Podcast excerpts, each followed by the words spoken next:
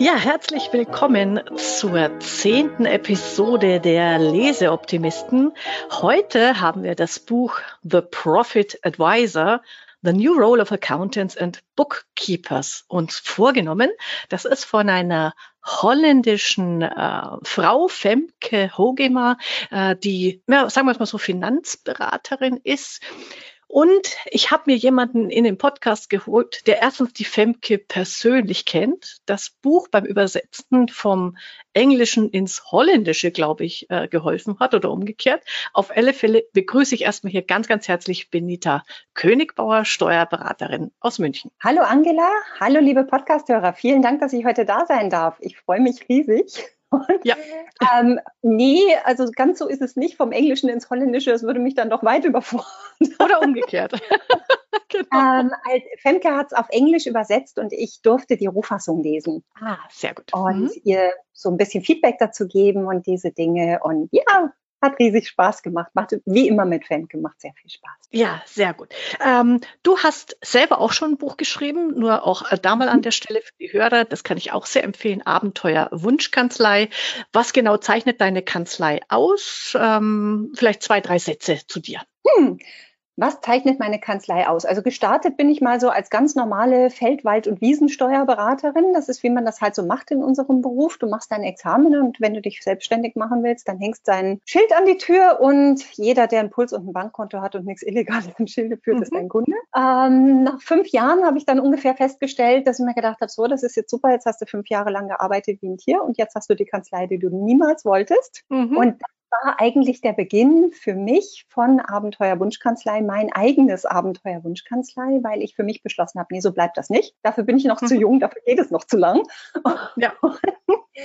und gesagt, okay, was war eigentlich der Plan? Was wollte ich eigentlich mal? Und kam dann zurück darauf zu sagen, ich wollte eigentlich Menschen mit ihren Finanzen helfen. Ich wollte unter, also speziell eigentlich, wenn man genauer hinschaut, Unternehmern helfen, mit ihren Finanzen Freundschaft zu schließen, gesunde und nachhaltig erfolgreiche Unternehmen aufzubauen. Und das war so ziemlich das Gegenteil von meinem Alltag. Mhm. Und das hat dann dazu geführt, dass ich eben sehr, sehr viele Veränderungen vorgenommen habe, zusammen mit zwei Coaches, die mich dabei begleitet haben. Und ich kann nur jedem empfehlen, der an solche Veränderungsprozesse denkt, sich wirklich Coaches ins Haus zu holen. Angela, Cordula und so. oh, danke.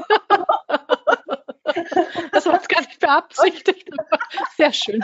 Ja. Das weiß ich.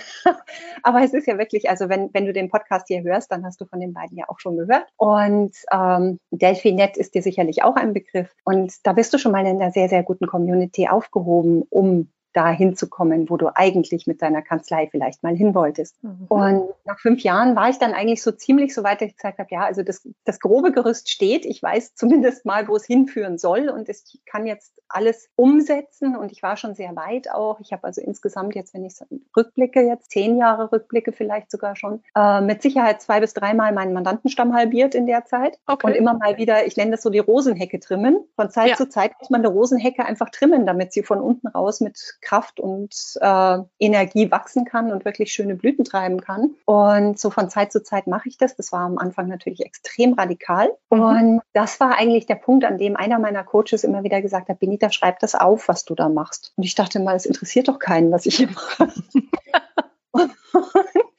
Und verschiedene Zufälle haben dann dazu geführt, dass ich eben dann doch gedacht habe, naja gut, schreibe ich schreibe ich es wenigstens mal auf, was ich alles so gemacht habe, die Erkenntnisse, die ich gehabt habe, die blutigen Nasen auch, die ich mir geholt habe auf dem ja. Weg. Ähm, und habe dann festgestellt, dass es sehr, sehr viele Kollegen gab, die super glücklich darüber waren, dass es ein Buch gab, in dem all das drin stand, was man sich so an blutigen Nasen holen kann. Und das war eigentlich der Wert für mich, der dann sich hinterher erst gezeigt hat. Ursprünglich war Abenteuer Wunschkanzlei nie zur Veröffentlichung bestimmt. Ja.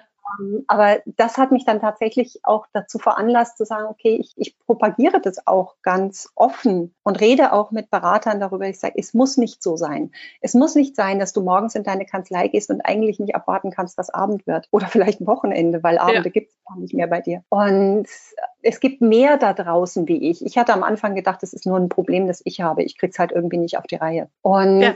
habe dann eben gemerkt, nee, es sind ganz viele da draußen. Wir reden nur nicht so darüber, weil es halt nicht so netzwerktauglich ist, drüber zu reden, mhm. dass es halt nicht so toll läuft, wie man sich das vorgestellt. Und ja, so hat die ganze Reise sich dann so entwickelt. Und der Profit Advisor, über den wir heute sprechen, ist für mich eigentlich, als ich das gelesen habe von Femke, und ich meine, ich kenne Femke jetzt schon relativ lang und ihre Ansätze auch, das ist für mich so die konsequente Fortsetzung eigentlich von ja. Abenteuerwunschkanzlei.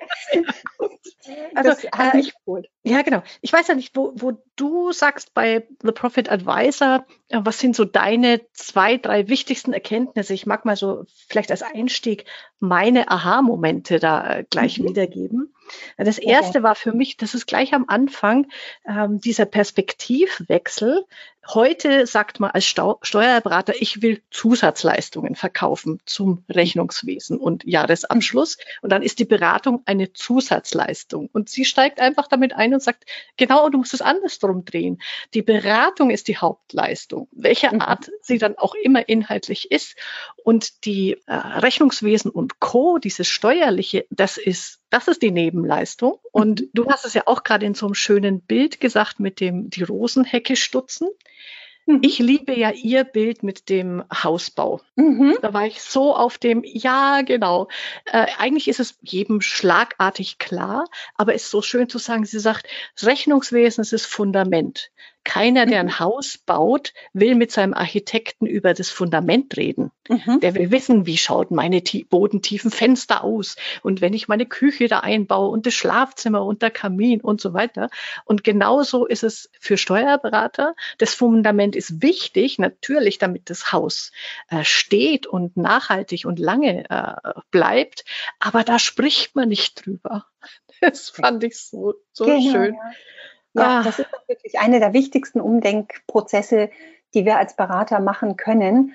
Und das Witzige ist ja, ursprünglich wollten, also zumindest die, die ich kenne, alle mal Berater werden. Mhm. Wir hätten ja. uns das doch alles nicht antun brauchen, wenn wir ja. Sachbearbeiter hätten bleiben wollen. Genau. Das wäre gar nicht nötig gewesen. Sachbearbeiter waren wir schon. Und dieses, diese Klarheit zu bekommen und diesen auch, das war, ist tatsächlich ein, ein inneres Schalterumlegen. Mhm sagen, die Buchführung und alles, was da dran hängt, ist, ich, ich nenne es jetzt mal das komplette steuerliche Reporting. Ja. Oder auch betriebswirtschaftliche Reporting. Das geht ja Hand in Hand miteinander. Dieser gesamte Bereich ist eine reine Hygieneleistung. Mhm. Das war für mich das, die Erkenntnis eben auch mit Abenteuer Wunschkanzlei zu sagen, ja, natürlich, da, selbstverständlich schlägt mein Herz dafür, dass das in Ordnung ist. Und selbstverständlich tut es mir körperlich weh, wenn ich eine Buchführung sehe, wo es drunter und drüber geht. Natürlich, aber nicht deswegen, weil ich es so wahnsinnig wichtig finde, dass auch wirklich das letzte kleinste Konto aus dem Kontenrahmen auch wirklich seine Wertschätzung erfährt, sondern deswegen, weil wir als Berater doch wissen, was ist denn das Ergebnis einer unzureichenden Buchführung. Das Ergebnis einer unzureichenden Buchführung ist, dass der Unternehmer zu keinem Zeitpunkt Klarheit darüber gewinnt, wo er eigentlich steht. Das ist das, was eigentlich körperlich wehtut daran, wenn wir sehen, dass eine Buchführung ist, liegt im Argen. Und deswegen ist es so unendlich wichtig, dass genau dieses Fundament als allererstes glatt gezogen wird, bevor wir irgendwelche anderen Beratungsideen auch nur im Ansatz verwirklichen. Ja, genau. Müssen wir und das Fundament haben. Ja, und äh, sie bringt da ja auch äh, ganz wunderbar. Also ich finde, diese, also sie macht sehr detailgenaue Angaben oder gibt Hilfestellungen, wie man an den einzelnen Komponenten arbeitet. Und das habe ich auch als wichtigen Satz für mich rausgezogen. Ich weiß gar nicht, ob ihn sie genau so schreibt, aber für mich bleibt es so hängen. Get your house in order first. Also du musst mhm. erstmal dieses Fundament, so wie du sagst, glatt ziehen. Und das erklärt sich super.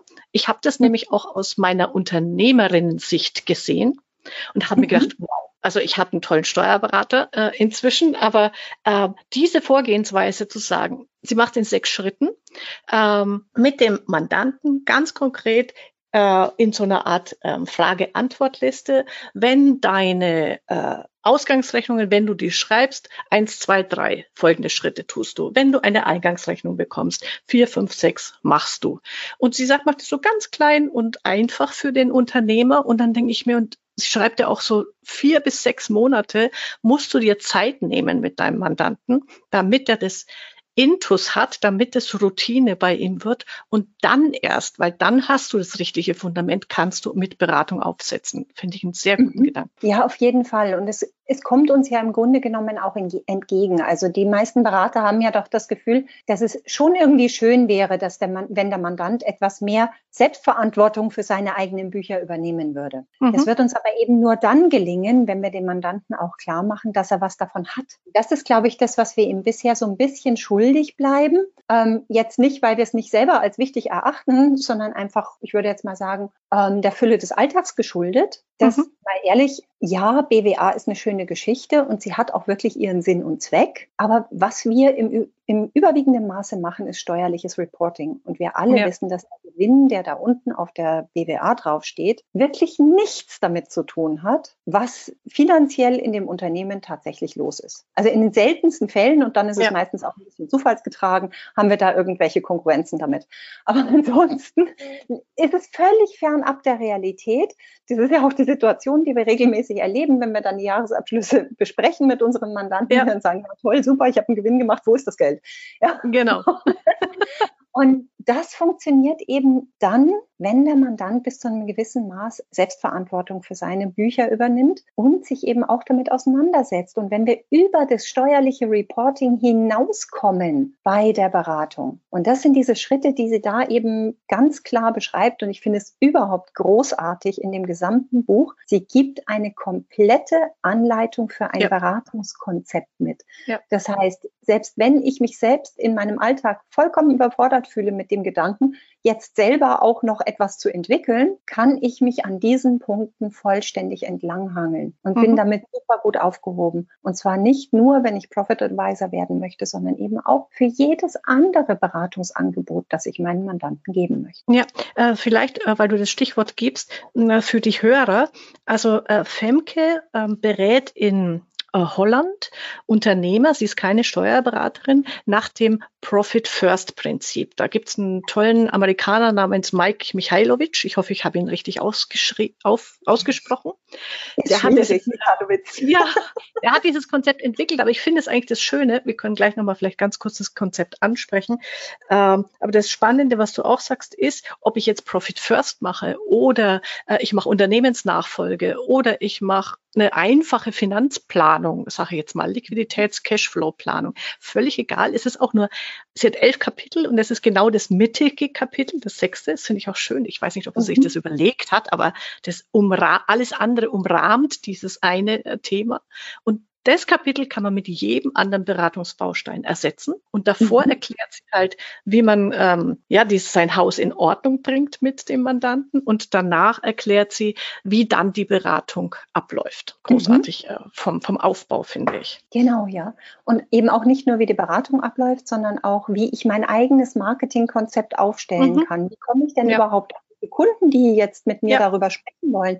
Weil da müssen wir uns ja auch im Klaren drüber sein, sind wir alle Realisten die meisten unserer Mandanten, die wir aktuell haben, haben uns ja in einer geistigen Schublade. Mhm. Wir sind die, die die Steuersachen in Ordnung halten, mhm. so dass es nicht brennt. Und da aus dieser Schublade rauszukommen, dazu bedarf es natürlich eine, einem Stück weit Sichtbarkeit. Das heißt, der Mandant wird nicht von alleine erkennen, dass wir andere Skills auch noch haben, die wir ihm bisher ja. noch nicht gezeigt haben, sondern es ist ganz wichtig, dass wir wirklich ihm das auch zeigen, dass wir ihm einen Vorgeschmack darauf geben, was er von uns bekommen kann, wenn mhm. er bereit ist, natürlich ein Stück weit die Ärmel hochzukrempeln und an diesem Beratungsprozess teilzunehmen. Ja. Und äh, das zeigt sie ja auch sehr schön, ähm, das kommt in vielen Büchern, die wir jetzt hier schon besprochen haben, vor, aber ich mag das immer sehr, sehr gerne, wenn sie, ähm, wenn die Fragestellungen auch formuliert werden. Und den mhm. Tipp, den sie gibt, in zweierlei Hinsicht, das finde ich sehr schön, wenn es darum geht, seine eigenen Wunschmandanten ausfindig zu machen, ist, erstens mal, rede mal nicht mit deinen Mandanten, sondern mit anderen Menschen mhm. über, äh, was ist das Problem von Unternehmern heutzutage, was wünschen die sich, was frustriert sie mit der Steuerberatungsbranche, was sollte sich ändern, ähm, damit, damit man mit Buchhaltung weniger Arbeit hat? Was verwirrt dich, wenn du an den Steuerberater denkst? Also solche schönen Fragen. Und das mal mit mhm. vielleicht einem Schulfreund besprechen, der eben auch Unternehmer ist. Und mhm. weil der gibt andere Antworten als der bestehende Mandant, weil der bestehende Mandant denkt ja sofort wahrscheinlich im Hinterkopf, oh mein Gott, was will der jetzt von mir? Mhm. Jetzt bloß nichts genau. Falsches sagen. Ne? Und das genau erklärt so. sie. Äh, denke ich mir, ja, genau, red doch mal mit Leuten. Und ich kann mich, das ist mir dann wieder eingefallen, wir haben beim Delphinet, das war schon 2015, haben wir mal so eine Zukunftswerkstatt gemacht.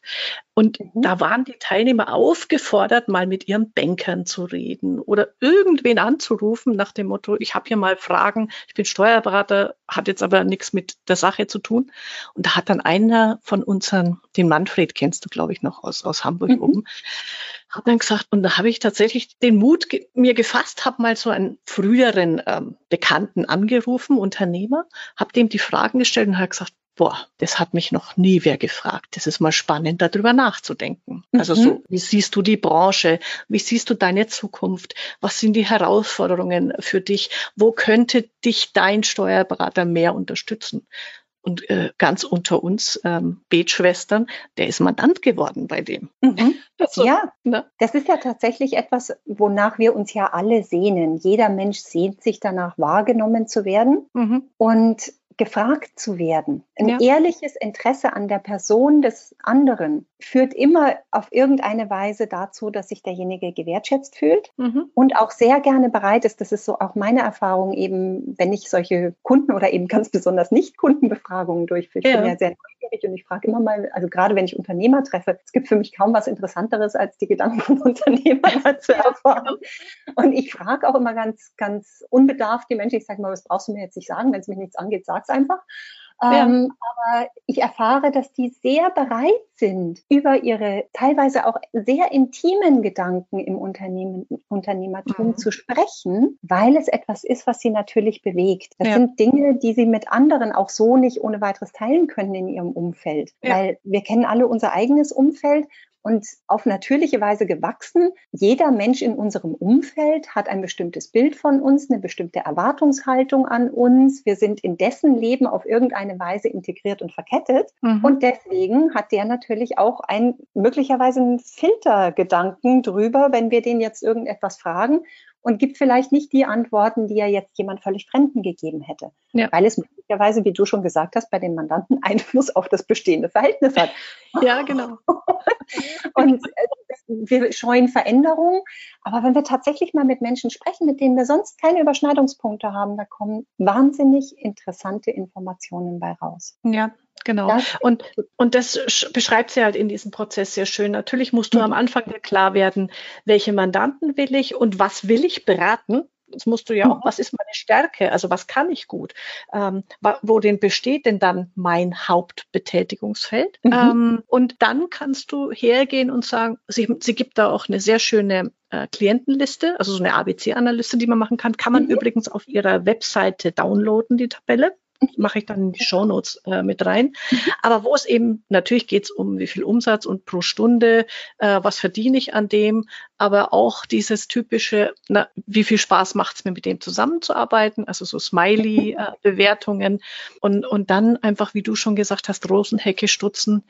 Such dir die Leute, mit denen du gern arbeitest. Äh, und die sind dann ja auch beratungsbereit und äh, zahlungswillig dafür. Richtig. Und was ich immer wieder feststelle, ist, ähm, es gibt so bei, bei diesen idealen Kunden oder auch bei den Wunschkunden, das wird ja momentan ziemlich strapaziert, dieses Thema. Mhm. Und da gibt es zwei Missverständnisse. Ich bin ja selber jemand, ich bin extrem äh, darauf bedacht, dass meine Kunden ihre Wunschkunden definieren. Ähm, was mir aber auffällt, ist, dass oft vergessen wird, darüber nachzudenken. Also es das heißt immer, erstelle deinen Kundenavatar. Mhm. mhm. Und dann wird aber nicht dazu gesagt, idealerweise beginnst du mit einem echten Kunden, mit einem, zwei, drei echten ja. Kunden, die du wirklich kennst und das müssen jetzt nicht unbedingt deine Kunden sein, aber es reicht, wenn es zum Beispiel ein befreundeter Unternehmer ist, wo du sagst, mit dem würde ich gerne arbeiten und dir Gedanken dazu machst, ja, warum würde ich denn gerade mit dem gerne arbeiten mhm. wollen? Und dann aber auch ins Gespräch gehst mit dem und sagst, und was hast du denn eigentlich für Wünsche, Erwartungshaltungen, Ziele und so weiter?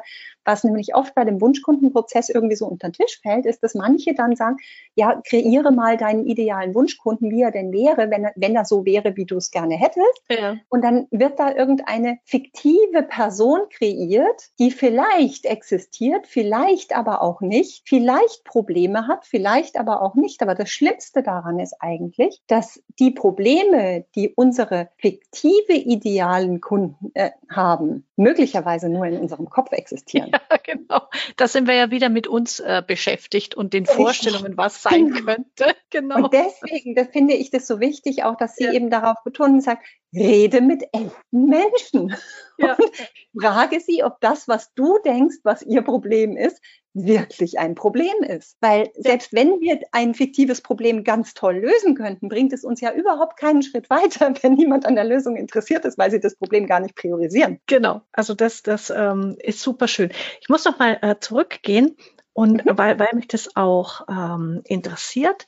Sie, ähm, sie sagt ja, dieses äh, Buchhaltungs, äh, Wesen, das ist das Fundament und am besten wäre es, ähm, dafür berechnen wir nichts. Und sie nennt ein Beispiel. Es gibt, äh, ich kannte das bis jetzt nur aus Australien. In den Niederlanden gibt es tatsächlich eine Steuerberatungskanzlei, die heißt 216.nl. Äh, so mhm. heißt auch die Webseite. Und bei denen ist das Fundament gratis und alles wird verdient über die Beratung. Das finde ich mhm. ein großartiges Konzept. Ähm, wo, und sie sagt auch, ja, das so gehört's, weil wenn das eine, das äh, natürlich einen kleinen Obolus kann man auch äh, verrechnen dafür, auch das Fundament, das gegossen wird, wird bezahlt werden, aber es macht immer nur einen geringen Anteil am Gesamthausbau aus. Ähm, mhm. wo, wo würdest du sagen, ist das realistisch oder wie tust du das in deine Praxis übersetzen, dass das klar wird dem, dem deinem Mandanten, dass diese Steuer, dieses steuerliche Reporting das Abfallgeschäft ist? Weil ich finde, das hat was mit dem Honorar zu tun. Wie viel Wertigkeit gebe ich einer Sache ähm, und wie nimmt es dann dadurch auch der Mandant wahr? Mhm. Hm, wie habe ich das integriert? Also bei uns ist prinzipiell schon mal so, dass, äh, dass ich ausschließlich involviert bin in Beratungsprozessen. Mhm. Das heißt, ähm, alles, was diese typische Compliance-Arbeit ist, mhm. wird, abgesehen von der Supervision, natürlich haben wir Vier-Augen-Prinzip, alles, was meine Mitarbeiterin zu, erstellt, wird vollständig von mir nochmal mit ihr besprochen. Das ist schon so. Da haben wir unseren wöchentlichen Check-in, wo wir alles durchbesprechen, was auf ihrem Schreibtisch liegt. Mhm. Ähm, aber darüber hinaus, was die, die Erstellungsprozesse betrifft oder eben auch Feedback zur Buchführung und diese ganzen Dinge, darin bin ich nicht involviert. Der zweite Punkt, wo es für meine Kunden sichtbar wird, also ich muss vielleicht dazu sagen, äh, wir sind vollständig virtuell und äh, meine Kunden mhm. machen ihre Buchführung selbst mit LexOffice. Das heißt, wir mhm. selber erstellen im Haus keinerlei Buchführungen mehr. Was wir tun, ist, dass wir Supportdienstleistungen für unsere Kunden während der Erstellung der Buchführung machen. Das heißt, wenn der irgendwo hängt und sagt, oh, ich habe hier eine Rechnung, die kenne ich noch nicht, weiß nicht, was ich ja. damit machen soll, dann meldet der sich mit dem konkreten Fall und sagt, helft mir mal bitte mit der Rechnung. Oder vor der Umsatzsteuervoranmeldung möchten manche, dass wir bestimmte Dinge nochmal anschauen oder sie haben was auf dem äh, zum Prüfenkonto geparkt und sagen, schau schaut euch bitte die nochmal an, bevor die Voranmeldung rausgeht. Das sind Dinge, die wir machen als Dienstleistung, als Support-Dienstleistung in der Buchführung. Ansonsten machen meine Mandanten ihre Buchführung eigenverantwortlich, übermitteln okay. auch ihre Umsatzsteuervoranmeldung eigenverantwortlich. Das muss man vielleicht dazu sagen, weil das ah, okay. Mhm. Ja. Ähm, und wir haben ganz klar, also es gibt bei mir keine Stundensätze nach Person oder Qualifikation des Handelnden, sondern es gibt Stundensätze nach Dienstleistung. Das mhm. heißt, die Buch alles, was Buchführung Support ist, wird zu einem Stundensatz abgerechnet. Und da ist es auch egal, ob meine Mitarbeiterin im Urlaub ist und ich vielleicht die Buchführung geguckt habe. Ja, ja. Was normalerweise nicht passiert, aber es kann natürlich mal sein, wenn jemand krank wird oder sowas und es steht was an. Na klar, logisch bringt man da ein. Aber dann gilt der Buchführungs-Support-Satz genauso für mich. Mhm. Und äh, alles andere ist Beratung. Das heißt, ja. da ziehen wir eine ganz klare Grenze und sagen, Buchführung ist das Fundament, das muss passen. Mhm. Da haben wir ja auch das, also da, da, musste ich auch lachen, als ich den Profit Advisor gelesen habe, weil ich weiß gar nicht, ob Femke und ich da irgendwann mal drüber gesprochen haben, darüber, wie die Prozesse ablaufen, aber wahrscheinlich ist es auch einfach so logisch, dass es so sein muss. Da habe ich Buchführung im Flow erkannt. Lustigerweise mhm. benutzt sie auch die Analogie mit dem Zähneputzen. Da musste ja, ich auch genau. lachen. die habe ich ja im Buchführung im Flow auch drin oder in diesem Blogartikel ja, mit dem kleinen. Ja. Und, ähm, das ist eben genau dieser Punkt, diese Haltung dazu zu haben, zu sagen, ja, das gehört einfach wie Zähneputzen, gehört das zu den normalen Prozessen dazu. Das ist aber ein Mandantenprozess, das ist kein Beraterprozess. Ja, ja. Das, das mag ich noch ergänzen, weil das ist, glaube ich, auch noch so ein wichtiger Punkt, der in diesem ähm, erstmal die Grundlagen äh, sauber mhm. haben, eine wichtige mhm. Rolle spielt. Äh, dieses Zähneputzen, äh, diese Analogie, sie sagt ja, äh, bei ihr heißt das Kapitel explizit Administration in 30 Minuten pro Woche plus eine Minute pro Tag. Und wir sorgen dafür mit dir in dieser Anfangsphase, lieber Mandant, dass wir genau dahin kommen. Du hast mhm. nicht mehr zu tun, als dieses sich dran gewöhnen, dass man halt sich einmal am Tag hinsetzt und in kleinen ähm, Häppchen das äh, macht, bevor man, wobei ich glaube, da gibt es einen Unterschied. In Holland, zumindest klang das für mich so, ist es üblich, bei allen Unternehmern äh, Umsatzsteuer oder Buchhaltung vierteljährlich zu machen. So klang das für mich. Ich hatte auch, also ich habe jetzt auch nichts Monatliches entdeckt. Das war tatsächlich auch ein Gedanke, ist ja witzig, gell, berufliche Deformation. Ja. ja. Ich dachte auch, ach, haben die gar keine monatlichen Umsatzsteuervoranmeldungen? Nee, genau, weil ich weiß, es ist in England ja, nämlich auch so. Die ist auch vierteljährlich genau. alles. Ja. Letztlich ist es ja auch mhm. egal. Also wir sind mhm. ja manchmal nur froh, dass es überhaupt monatliche Voranmeldungen gibt, weil wir damit zumindest einen Teil unserer Mandanten dazu anhalten können, es nicht so lange schleifen zu lassen. Ja, genau. also insofern, aber das liegt ja auch, das ist auch wieder eine Haltungsfrage. Also wie gesagt, wir wir haben, waren uns auch nicht sicher, wie unsere Mandanten es annehmen würden, diese in Anführungszeichen tagaktuelle Buchführung. Mhm. Und weil das sind die nicht gewöhnt und die haben auch bisher keine positiven Nutzenerfahrungen mit der Buchführung gemacht. Also waren wir uns auch nicht sicher, ob das tatsächlich dahin führt, dass sie das annehmen würden. Ja. Und jetzt erfahren wir aber, jetzt haben sie die positiven Nutzenerfahrungen. Das heißt, sie haben ein Dashboard, auf das sie draufschauen. Sie sehen genau, welche mhm. Rechnungen habe ich noch zu zahlen, welche Rechnungen habe ich noch zu kriegen. Wie ja. ist mein Banksaldo? Wo stehe ich eigentlich? Was habe ich für Umsätze gemacht? Ähm, wo ist noch buchführungsmäßig was zu erledigen? Und da spiegeln uns unsere Mandanten jetzt zurück, dass sie sagen, das ist für sie so eine Erleichterung, so eine Klarheit und auch zu wissen, dass die Daten jetzt nicht drei Monate alt sind. Ja. Oder noch ja. schlimmer ein Jahr. Ja. Genau. Weil damit kann er für die Unternehmensführung nichts anfangen. Mit dem aktuellen Dashboard, und das beschreibt sie ja auch total schön, das ist eben die Grundlage. Es geht nicht nur darum, dass der digitalisiert wird, es geht darum, dass der tagaktuell arbeitet oder wenigstens ja. wochenaktuell, ja. damit er mit dieser Basis unternehmerische Entscheidungen treffen kann. Kann ich voll und ganz auch als aus Unternehmersicht bestätigen. Ich habe ja auch LexOffice als mein System Mhm. Und äh, sie schreibt, also ich liebe es, sie gibt ja immer so kleine Tipps und ich denke mir immer, woher kennt die mich? ja, unglaublich, dann, nicht wahr? Dann schreibt sie irgendwo, naja, es gibt, als Unternehmer, man will ja dann doch immer sein Bankkonto und dieses und jenes und drauf gucken. Dann schreibt sie, also bitte ein kleiner Tipp gibt schon, man muss nicht jetzt jeden Tag den, die eine Zahlung überweisen und äh, gucken. Mhm. Das kann man auch sammeln, einmal die Woche zum Beispiel. Ich bin mhm. schon so ein Typ, ich, ich, ich wenn ich manchmal, wenn es mir überkommt, sitze ich dreimal bei LexOffice und drücke auf Aktualisieren.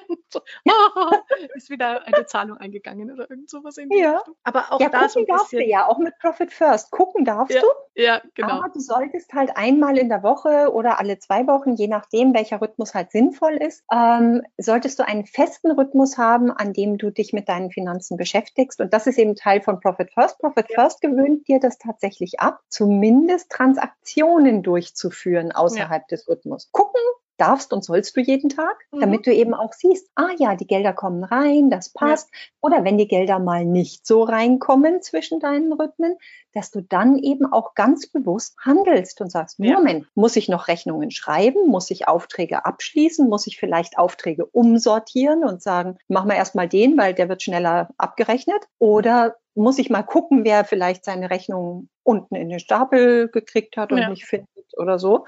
Ja, muss ich vielleicht mal Kunden anrufen und fragen, ob irgendwas, ob alles okay ist. Ja. Und genau das sind die Punkte, diese Entscheidungen, die wir eben anhand dessen treffen können, wenn wir gucken und wenn das, was wir angucken, eben auch aktuell ist. Keiner von uns traut sich einen Kunden anzurufen, weil die Rechnung nicht bezahlt ist, wenn er nicht ganz hundertprozentig genau weiß, dass die nicht heute eingegangen ist. Ja, genau. Eigentlich, da geht's ja kaum. Ja, und ähm, das, das äh, fand ich für mich auch nochmal so bemerkenswert, wobei ich mir nicht sicher bin, ob das wirklich funktioniert. Sie schreibt dann ja auch, wenn du das alles richtig so managst, wie wir das dann äh, eintrainiert haben, dann schaffst du auch dein Forderungsmanagement in einer Minute. Also dieses Mahnwesen auf Knopfdruck. Wie das dann geht, weiß ich nicht. Ich glaube, die haben Xero oder QuickBooks. Das ist immer eine schönere Lösung. Ähm, mhm. Aber ich zumindest wesentlich äh, erheblich vereinfacht und reduzierter. Also prinzipiell, also eine Minute halte ich für sportlich. Mhm. Da brauchst du schon sehr sortierte Kunden, die auch sehr sortiert zahlen. Also ich denke mal, eine Minute pro Rechnung, die du anmahnst, ist realistisch. Aber wenn du ja. jetzt an dein LexOffice Dashboard denkst und du schaust da rein und du siehst, eine Rechnung ist überfällig, dann kannst du prinzipiell mit einem Klick ja. diese Rechnung nochmal per E-Mail rausschicken. Und wenn du dann mit Textexpandern oder anderen äh, Template-Programmen arbeitest, dann hast du halt mit einer dreistelligen Kombination auf der Tastatur hast du das Anschreiben dazu formuliert, dann drückst du auf Senden hm. und raus ist das Ding. Also das halte ich schon für realistisch. Ja, hast du recht. Also das geht ja auch in anderen Systemen so. Ja, ja. Hab, du, genau. habe wieder was gelernt. Da habe ich so noch ja. gar nicht drüber nachgedacht.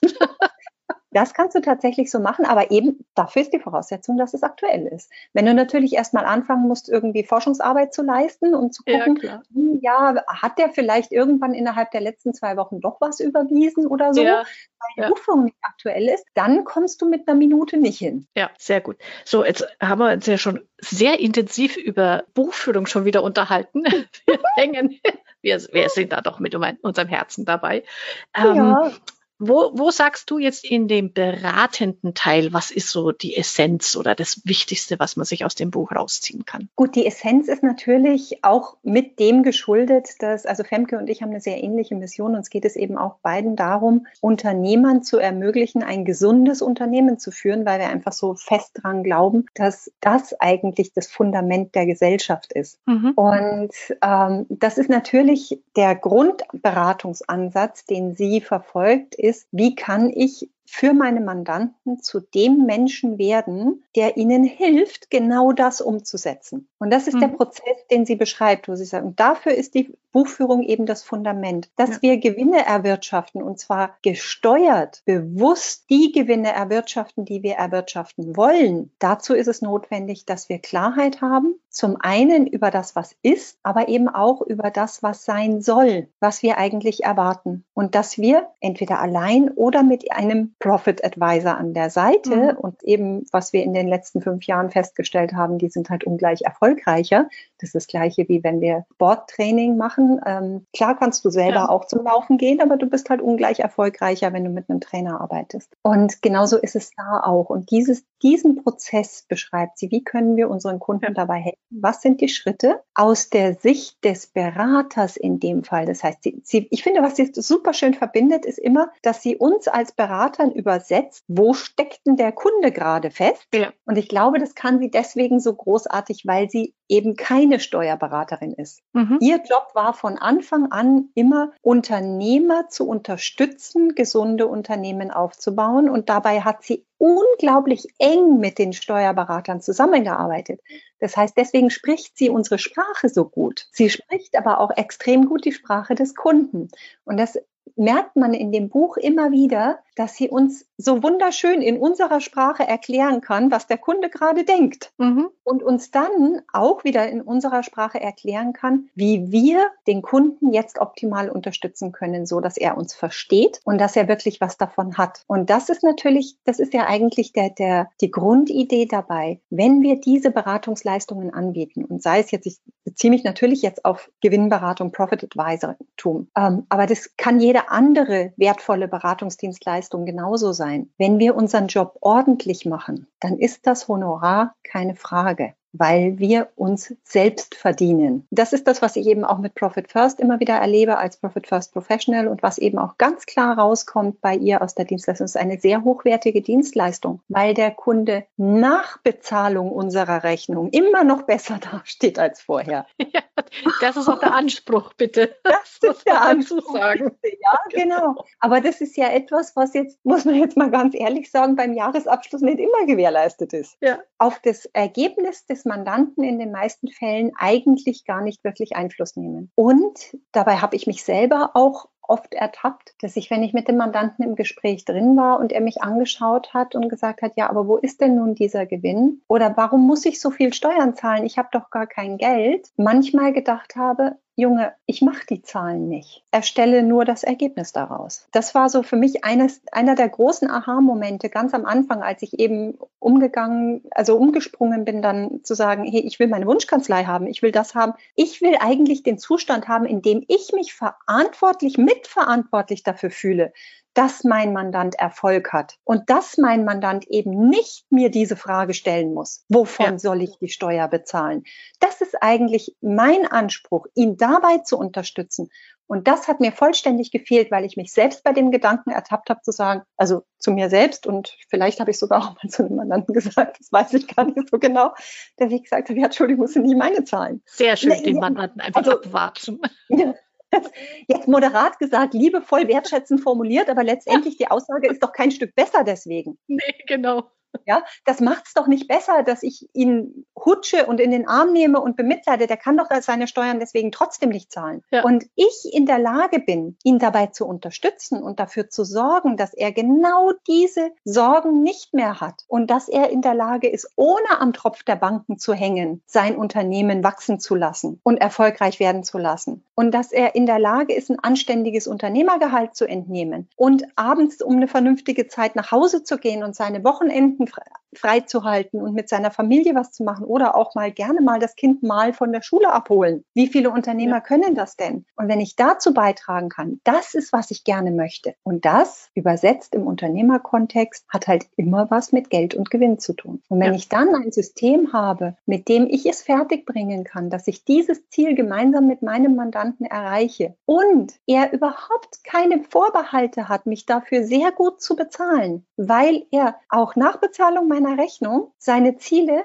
hervorragend erreicht und ihn das glücklich macht, dann macht mich das glücklich. Ja. Und dieses System steckt in diesem Buch, egal für welche Sorte Beratungsleistung ich mich entscheide. Wenn es eine wertvolle Beratungsleistung ist, die das Leben des Mandanten bereichert, kann ich mit, habe ich hier eine vollständige Anleitung. Genau, das ist jetzt ja nahezu schon der Schlusssatz hier.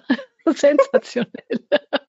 Nee, äh, weil es auch genau so gut beschrieben wird. Also nur da, ein ganzes Kapitel geht darum, wie erstelle ich mir diesen Plan. Da kriegt mhm. der Mandant plastisch zu machen. Der Mandant kriegt Hausaufgaben vorher mit vielen guten Fragen, die er sich beantwortet und mir als Berater vorweg schickt, bevor wir uns besprechen. Mhm. Und dann sitzt man einen halben, vielleicht maximal einen Tag, je nach Mandant, zusammen, bespricht diese Fragen, also die Antworten. Und es geht eben nicht darum, eine Lösung jetzt zu finden auf, oder, oder diese Antworten zu kritisieren, sondern einfach nur, der Mandant kommt ins Nachdenken, was er eigentlich will. Und dann, wie du so schön sagst, bin ich der Ermöglicher, dass er ja. das erreicht. Und das, das finde ich so äh, charmant an dieser Methodik. Und das kann sie wirklich, ähm, das, das zieht sie in einer sehr guten, detaillierten Form durch. Also das mochte ich wirklich sehr ja. gerne an dem Buch auch aus Unternehmersicht oder gerade aus Unternehmersicht. Und bevor du, lieber Hörer, jetzt denkst, ah ja, nee, das kann ich ja mit meinen Mandanten nicht machen. Ähm, ja, es wird Mandanten geben, die das nicht annehmen möchten, die nicht an dem Punkt sind, an dem sie sich vorstellen können, dass ein anderes Leben für sie möglich ist. Aber aus meiner Erfahrung der letzten fünf Jahre als Profit First Professional heraus kann ich sagen, es gibt sehr viel mehr Mandanten, die sich das wünschen. Und wenn ich in der Lage bin, es ihnen zu erklären, und da muss ich auch nochmal auf ein Kapitel von, von Profit Advisor zurückkommen, das mir wahnsinnig gut gefallen hat, der Consultative Call, also dieser, mhm. dieses beratende Erstgespräch. Sie beschreibt ganz genau, das ist das, wo ich auch oft erlebe, erlebt habe, auch mit meinen Professionals, dass sie so ein bisschen so, ja, und was sage ich denn dem jetzt, wenn ich mit dem das Erstgespräch ja. ja, wie soll ich denn, also das sind wir nicht gewöhnt. Ja. wir haben keine Übung damit. Und das finde ich großartig, dass sie wirklich diesen ganzen Call runterbricht und uns quasi einen Gesprächsleitfaden mitgibt, den jeder von uns hernehmen kann, sich erstmal daran entlanghangeln kann und auf der Basis dieses Gesprächsleitfadens seinen ganz persönlichen, individuellen Beratungscall entwickeln kann, indem er dem Kunden bereits in der ersten halben Stunde oder auch dem Interessenten in der ersten halben Stunde schon zeigen kann, was möglich ist, wenn wir gemeinsam arbeiten. Und diese Kunden sind durchaus interessiert. Ob wir es jederzeit, also ob wir nun unbedingt als erstes mit unseren eigenen Mandanten glücklich werden dabei, äh, da möchte ich den Realismus schon noch in, ins Feld führen. Da müssen wir aus der Schublade raus und das ist ein Stück anstrengend. Und für, in meiner Erfahrung ist es so, fang einfach mit jemandem an, der dich noch gar nicht in der Schublade hat. Mhm. Das ist ungleich gleich leichter. Und wenn du dann Übung hast und wenn du vor allen Dingen eben auch mit solchen Mandanten Erfolge selbst erlebt hast, kannst du mit einer ganz anderen Sicherheit und einer ganz anderen Begeisterung mit deinen eigenen Mandanten drüber sprechen. Und dann werden sie neugierig, ja. weil du dann eben aus einer Position der Erfahrung heraus mit ihnen sprechen kannst und sagen kannst, nee, ich war jetzt hier nicht auf einem Seminar und habe irgendwas Neues gelernt und das würde ich jetzt gerne über dich drüber stülpen, sondern ja. ich habe hier wirklich Erfolge vorzuweisen und ich würde mir für dich, lieber Mandant, ich sehe dein Potenzial und ich würde mir wünschen, dass wir uns mal einen halben Tag gemeinsam hinsetzen und für dich einen solchen Profitplan aufstellen, damit du siehst, was möglich ist. Und ob mhm. du das dann machst oder nicht, liegt ganz bei dir. Aber genau. meistens, aus meiner Erfahrung, sind die Mandanten, wenn sie erstmal sehen, was geht, als derjenige, der mit ihnen diese Schritte gehen kann, sind die mehr als glücklich. Angela, du kannst es ja als Unternehmerin bestätigen. Ja genau. wie sich sowas anfühlt. Ja, genau. Das ist, ähm, also erstens, ich muss jetzt noch eines äh, gleich dazu sagen. Ich weiß zwar nicht wann, aber ich habe gelesen, dass das Buch bald auf Deutsch auch erscheint. Yes. Ja, also an alle Hörer. Ich weiß, dass also manche nicht so gerne bald, Englisch lesen. Wartet es ab und dann könnt ihr es auf ja. äh, Deutsch auf alle Fälle genau. kaufen. Hast du schon irgendeine Es wird auf Deutsch kommen. Allerdings steht der Verlagsprozess sozusagen ganz am ah. Anfang. Also ja. Femke und Barbara Budrich von Budrich Inspirited sind sich einig einig. Ähm, das heißt, das Buch wird übersetzt, aber nun muss es halt erstmal übersetzt werden und dann muss mhm. es durch diesen Lektoratsprozess und durch den Verlagsprozess. Also das wird jetzt nicht in den nächsten sechs Wochen kommen. Ähm, es lohnt sich aber zu warten. Es lohnt jeden Fall darauf zu warten. Und ähm, im Zweifelsfall eben einfach auch Angela hat es gelesen und äh, das wird ja nie wieder ungelesen. Ja? genau. Also, man kann mich auch fragen dazu. Genau, es gibt ja schon also Menschen, die damit arbeiten. Kann, kann, ich gleich dazu sagen, also ich mache mir ja immer anhand von so ein paar Fragen hier Notizen, also ich tippe das auch dann mit während des Lesens und das, also bei diesem Buch habe ich zwölf Seiten mitgeschrieben für mich. Das ist Rekord, hatte ich noch nie. Wer sich für mhm. die zwölf Seiten interessiert, ähm, die sind zwar zum Teil ein bisschen wirr, aber darf die gerne bei mir anfordern, dann kriegt man vielleicht noch so ein bisschen für jedes Kapitel so eine Ahnung, was da äh, vorkommt. Mhm, genau. Also Sehr das schön. ist wirklich, und es ist auch vom Englisch her, muss man sagen, also wenn du jetzt nicht so komplett blank bist in Englisch, ja. es ist sehr gut zu lesen. Es ist kein Wissenschaftsenglisch, es ist ähnlich genau. wie Mike Karlowitz, der ja auch wirklich ja. ein Englisch schreibt, das man sehr gut mit äh, genau. äh, bereits vergessenem Schulenglisch trotzdem noch bewältigen kann. Ja. Und ähm, also einfach mal den Mut haben. Ich muss tatsächlich sagen, ich bin von Femkes Büchern so begeistert, dass ich ihr erstes Buch, äh, ich kann das auf Holländisch nicht sagen, weil ich kein Holländisch kann, das, da oute ich mich jetzt gleich, aber ich lese tatsächlich ihr erstes Buch, das wird auf Englisch heißen Profitable Plans, mhm. auf Holländisch lese, weil ja. es das noch nicht auf Englisch gibt und weil Geduld nicht mein zweiter Vorname ist. Macht möglich. Ich lese es tatsächlich auf Holländisch gerade.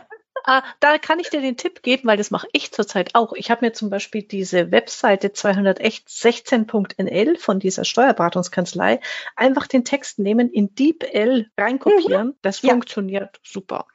Also DeepL, ich habe einen DeepL Pro Account, das kann ich auch wirklich ja. jedem, der Fremdsprachen zu tun hat, kann ich es von Herzen ans Herz legen. Das ist, äh, das ist ein Investment vom Allerfeinsten. Ich habe ja damals, ich habe ja das Kinderbuch Malu, habe ich ja selbst übersetzt mhm. und habe es dann eben von Native Speakern ähm, schwer lektorieren lassen, war auch nötig.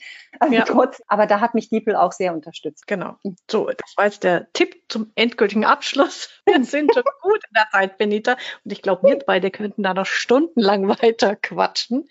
Ähm, aber für den Podcast machen wir heute Schluss. Ich sage ganz herzlichen Dank. Es hat Spaß gemacht, weil du auch aus diesem Beratungsumfeld kommst und da aus der Praxis mitdiskutieren konntest. Und sobald das Buch auf Deutsch erscheint, geben wir natürlich unserer Fangemeinde hier auch Bescheid. In der Zwischenzeit lest es, ähm, es lohnt sich. Auf jeden Fall. Danke, Unbedingt. Benita. Danke, Angela. Und danke euch fürs Zuhören. Genau. Gut, tschüss. Macht's gut. Bis denn.